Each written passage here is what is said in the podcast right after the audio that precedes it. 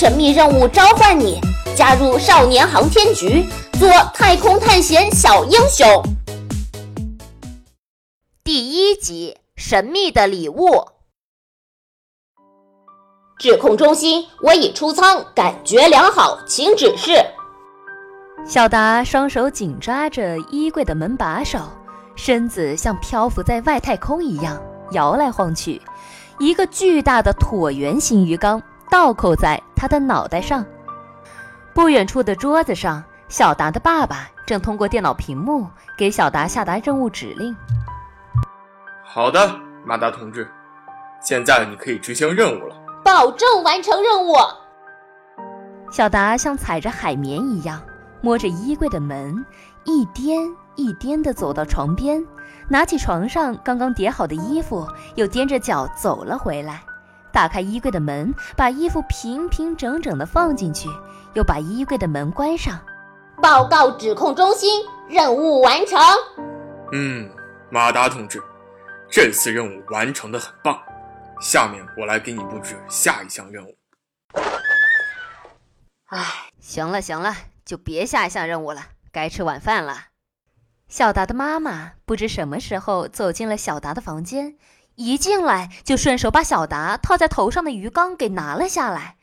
这一拿可不得了了！哎呀，我的氧气！刘梅女士，你怎么可以在外太空摘掉航天员的头盔呢？哎，你看，你看。果不其然，小达这会已经捂着嘴就要往床上躺。妈妈可不吃小达这一套，顺手就把小达提了起来。马东方同志，你打算什么时候让孩子吃饭啊？这话一说出口，只见电脑屏幕上刚刚还一脸严肃的老爸，突然嘿嘿的笑了出来，还不好意思的挠了挠头。好了，小达，快去吃饭吧，爸爸给你准备的惊喜应该一会儿就到了。真的吗？太好了！什么惊喜？你们两个又在密谋什么？都说是惊喜了，说出来不就不惊喜了吗？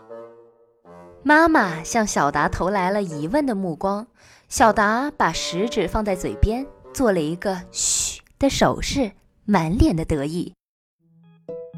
其实小达也不知道这个惊喜是什么。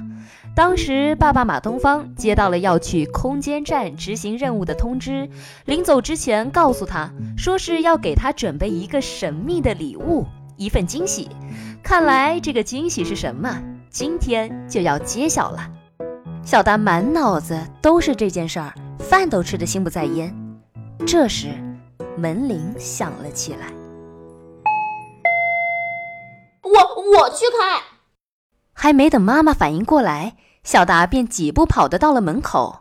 打开门一看，却又傻了眼，门外一个人都没有。是谁啊？妈妈走了过来，见门口没人，便四处张望了一下，还是没人，顺手就要把门关上。唉，估计又是谁的恶作剧吧。哎，等一下！小达挡住妈妈的手，眼睛直勾勾地盯着地板。一个方方正正的盒子，此时就摆在他们家门口的地板上。肯定，这就是爸爸说的那个惊喜。小达抱起盒子就往自己的房间跑，全不顾妈妈还在后面喊着：“哎哎，先把饭吃完啊！”这是一个厚纸板做成的长方形盒子，比鞋盒还小了一圈。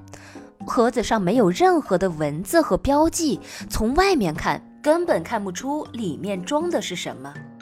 小达又是期待又是惊喜，闭上眼睛，屏住呼吸，轻轻地打开盒子，睁眼一看，一个画着一张笑脸的深蓝色圆柱体平躺在盒子里。这，这是一只水杯吗？确实是一只水杯，跟他之前用的那只保温杯形状一模一样。小达拿起来细细观察，这只水杯通体深蓝色，除了那个笑脸，上面还有着一些大小不一的斑点。这些斑点分布毫无规律，有的零零散散，有的堆成一团，看起来就像深夜的星空一样。小达转一转杯子，发现杯子上的另一边还印了三个英文字母。这三个字母，小达可是再熟悉不过了。记得曾经有一次和爸爸连线，爸爸还专门教他辨认过这三个字母。J 代表少年，S 代表航天，A 代表一个单位，连起来的意思就是 JSA 少年航天局。小达不由自主地脱口而出。话音刚落，被小达抓在手上的杯子突然像是通了电的灯泡一样亮了起来。小达觉得惊奇，举起杯子来看。这一看可把他吓了一跳。小达看到画在水杯上的那个笑脸动了一下，分明是冲自己眨了一下眼睛。妈呀！小达一把扔下杯子，跳下床就往床边靠，一不小心碰到了墙上点灯的开关，屋子一下子暗了下来。刚刚还明亮的房间，瞬间变成幽蓝色。星星点点的光影透过杯子上的斑点照射出来，布满了整个房间。小达依稀能辨认得出太阳、月亮、地球，甚至北斗七星。小达这才发现，他的房间变成了整片星空。再看被小达扔到床边的水杯。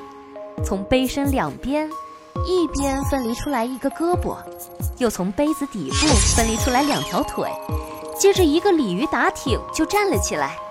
那个画上去的笑脸，现在已经变成了眼睛、鼻子和嘴巴。这小东西不顾小达惊讶的表情，自顾自地伸了一个懒腰，转过身来面对着小达，还非常礼貌地招了招手。嗨，马达小朋友，你好！少年航天局欢迎你。